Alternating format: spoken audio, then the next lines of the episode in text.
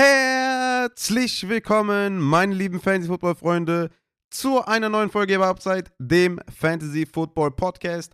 Heute mit dem Thursday Night Football Preview für euer Championship Game in Woche 17. Ich denke, abgesehen davon, dass natürlich jetzt, ne, jetzt drauf ankommt, jetzt oder nie, also diese Start-Sits-Empfehlungen hier, die müssen sitzen, denke ich, dass hier einfach, ja, es sind viele Spieler, über die wir reden müssen, die vielleicht in den letzten Wochen euch getragen haben, uns getragen haben, die wir aber vielleicht eher nicht aufstellen sollten und vielleicht Leute aus der Hinterhand, die wir vielleicht eher gesittet haben, die man vielleicht starten könnte. Also, es gibt viel zu bereden bei diesem Thursday Night Football Game Cowboys gegen die Tennessee Titans. Wir starten auch direkt damit, ne, Zeit ist Geld, ihr wisst Bescheid. Das Over-Under ist bei 40. Ja, ich habe es nochmal aktualisiert. In den Rankings, die ich vorher gemacht hatte, war das, glaube ich, bei 42. Wurde ein bisschen justiert, weil natürlich auch die Buchmacher davon ausgehen, dass Derrick Henry nicht spielt. Und Dallas ist mit minus 12 Favorit. Also ganz klares Ding laut Buchmacher. Auf Quarterback ist, glaube ich, relativ klar, was wir machen. Wir haben natürlich Dak Prescott, der in den letzten Wochen sehr gut ausgesehen hat. Gegen Jacksonville in Woche 15 25 Fantasy-Punkte und gegen Philly in Woche 16 27 Fantasy-Punkte. Also ich glaube, Dak Prescott ist ein offensichtlicher Start, auch wenn man vielleicht davon ausgehen kann, dass das Upside nicht so hoch ist, weil ne, Tennessee muss erstmal den Ball irgendwie bewegen, um konkurrenzfähig zu sein, was ich sehr stark bezweifle auf jeden Fall. Trotzdem, denke ich mal, kommt man hier nicht drum rum, einen Dak Prescott zu starten. Hat einen hohen Floor, einen sehr hohen Floor sogar. Und ja, könnte vielleicht auch ein bisschen was an der Goal-Line noch machen. Vielleicht selber laufen. Ne? Hat er auch in den letzten Spielen ein paar Rushing Yards generiert. 23 gegen Houston, 20 gegen Jacksonville, 41 gegen Philadelphia. Also ne, vielleicht geht da auch ein bisschen was im Rushing. Dak Prescott ist auf jeden Fall ein Must-Start. Auf der anderen Seite haben wir Malik Willis von den Tennessee Titans. Das Implied Team Total liegt bei 14, was natürlich sehr schlecht ist und ja, Quarterbacks mit so einem niedrigen Team-Total sollten wir vielleicht besser nicht aufstellen. Malik Willis hat es auch in seinen Starts, ja, uns gezeigt, dass wir ihm auf jeden Fall nicht vertrauen sollten. Hatte ja gegen Houston Woche 8 seinen Start, hat da 1,4 Fantasy-Punkte gemacht. Dann hatte er gegen Kansas City in Woche 9 auch einen Start, 7,2 Fantasy-Punkte. Und in Woche 16 gegen Houston 9,2 Fantasy-Punkte, weil er einen Rushing-Touchdown erzielt hat. Hatte auch am Boden 43 Yards. Also das war durchaus okay, ne? 10 Fantasy-Punkte nimmt man mal mit. Aber ich glaube, ähm, in Woche 17, äh, da reichen keine 10 Punkte auf Quarterback. Deswegen Malik Willis ist ein offensichtlicher Sit, denke ich, auf Quarterback. Bei den Running Backs, jetzt kommen wir natürlich jetzt zum heißen Thema auf jeden Fall. Ezekiel Elliott von den Dallas Cowboys hat abgesehen davon, ja, dass eventuell Tony Pollard ausfallen könnte, und wenn er nicht ausfällt, denke ich mal eher sogar eine kleinere Rolle haben sollte, hat Ezekiel L. in den letzten Wochen halt auch selber abgeliefert. Ne? Hat 18,7 Opportunities pro Spiel von Woche 13 bis 16 und hat 3,25 Opportunities inside 10 pro Spiel in Woche 13 bis 16. Also Elliott, auch wenn es gegen Tennessee geht, die eine taffe Defense haben auf jeden Fall, zumindest was die Laufverteidigung angeht, ne, im, im Passing überhaupt gar nicht, aber was die Laufverteidigung angeht, sind sie ganz gut unterwegs. Aber Elliott sieht die Opportunities. Ich kann mir nicht vorstellen, dass der unter 20 bleibt in dieser Woche und ist für mich ein Must-Start. Ezekiel Elliott, mein Running Back 11 diese Woche. Natürlich auch mit der Antizipation, dass Tony Pollard entweder ausfällt oder halt auch limited eingreifen wird. Tony Pollard hatte Montag, Dienstag und Mittwoch ein Did Not Practice mit seinem verletzten Oberschenkel und ich würde euch raten, Tony Pollard nicht zu spielen. Er ist aktuell mein Running Back 34. Bei dieser Platzierung gehe ich davon aus, dass der ein bisschen was sieht zumindest, aber ist für mich eine absolute Wildcard.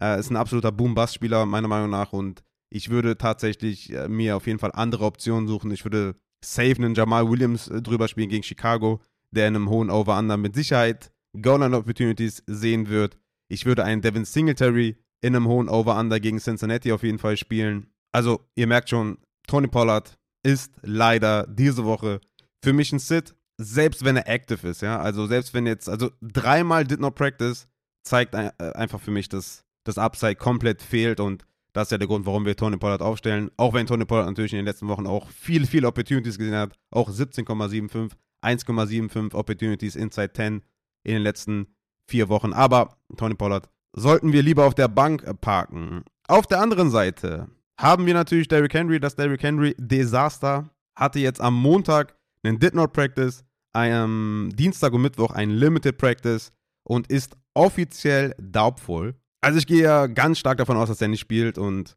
ich meine, wenn der spielt, boah, dann, ja, keine Ahnung.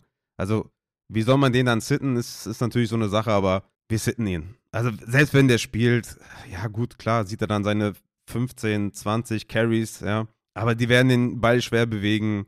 Mit Malik Willis an der Center, der auch jetzt nicht so berühmt dafür ist, irgendwie den Ball äh, schön zu passen. Also, Derrick Henry sitten, hoffen, dass er out ist, dass man gar nicht in Versuchung kommt, den zu spielen. Also ich sage jetzt einfach mal ganz äh, offen und ehrlich, wenn Derrick Henry active ist, parkt ihn auf der Bank. Das macht keinen Sinn. Also das Implied Team Total wird wahrscheinlich dann ein bisschen steigen. Vegas wird das dann bestimmt ein bisschen anpassen.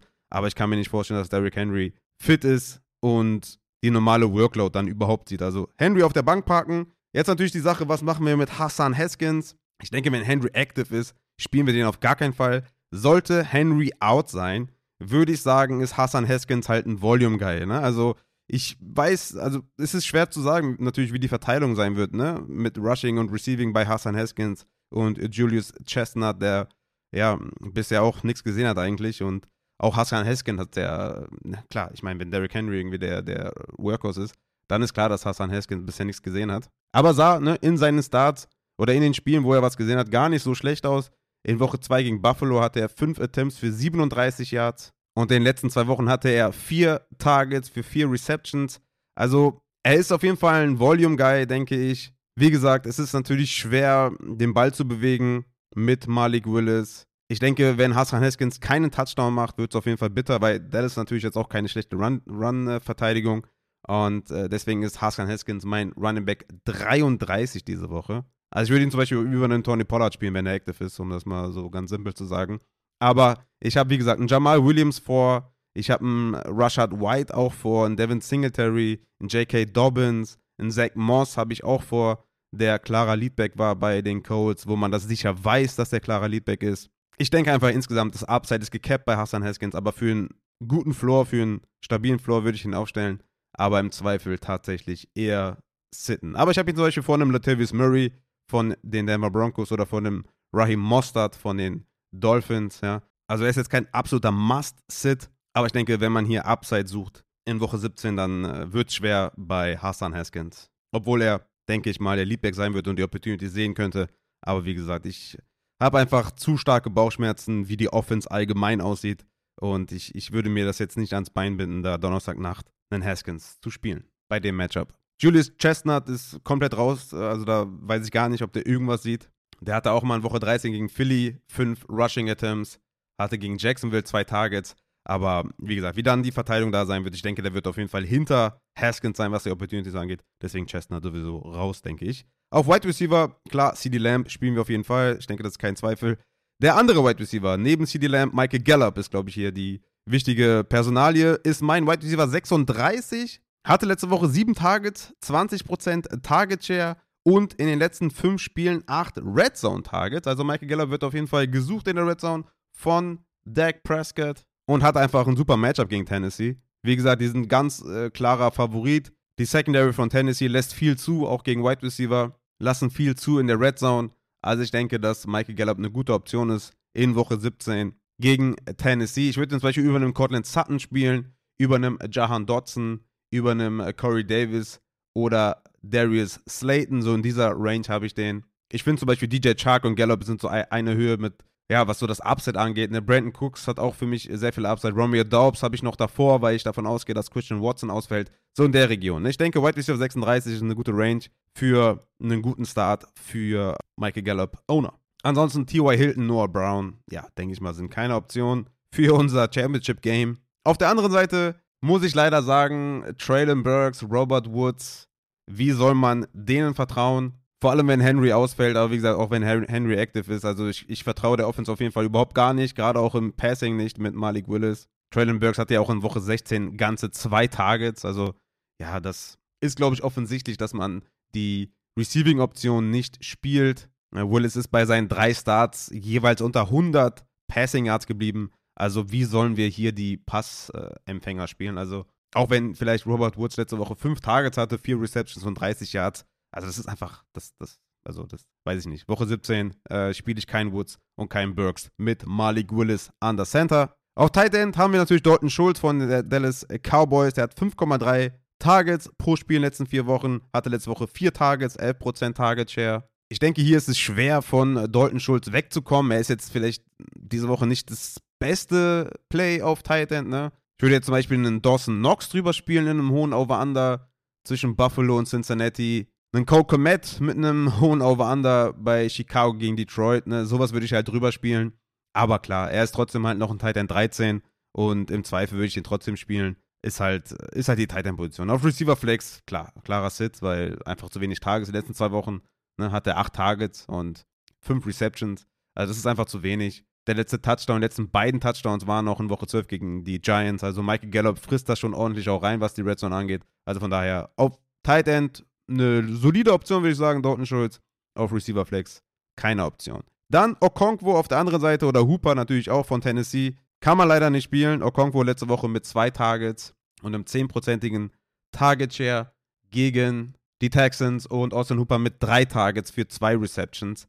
Also ja, auch da denke ich mal ganz klar, Okonkwo ist außerhalb der Top 20 bei den Titans und auch Austin Hooper. Und ich denke, da wird man auf jeden Fall andere Optionen finden, wie zum Beispiel eine Kate Otten, der letzte Woche sieben Targets hatte, ein Tyler Conklin, wo Mike White zurückkommt, sogar ein Noah Fant oder ein Jared Everett, der letzte Woche null Targets hatte, die würde ich auch drüber spielen. Also ich, ich, ich denke, dass das äh, diese Woche auf Titan leider keine Optionen sind. Und damit haben wir es, meine lieben Fantasy-Football-Freunde. Thursday Night Football Preview für unser Championship Game in Woche 17. Wie gesagt, es sind ein paar Entscheidungen zu treffen. Ich würde Derrick Henry sitten, ich würde Tony Pollard sitten und ich würde alle Passempfänger der Tennessee Titans sitten. Auch wenn es wehtut natürlich äh, bei einem äh, Tony Pollard oder auch bei einem Derrick Henry, wenn der active ist. Ich glaube, das ist keine gute Option, den dann zu spielen. Und in diesem Sinne würde ich sagen, check die Rankings, ne? die kommen heute Abend. Ich weiß noch nicht wann ich das äh, fertigstellen kann, weil ich da ein paar Stats noch ordnen muss. Aber ich denke, das wird mit Sicherheit heute Abend, also ich denke mal 8 Uhr, 9 Uhr werden die bestimmt kommen. In diesem Sinne würde ich sagen, check die Rankings www.patreon.com slash upside fantasy und ich bin raus. Wir hören uns am Samstag zum Start Saturday. Hau ta rein.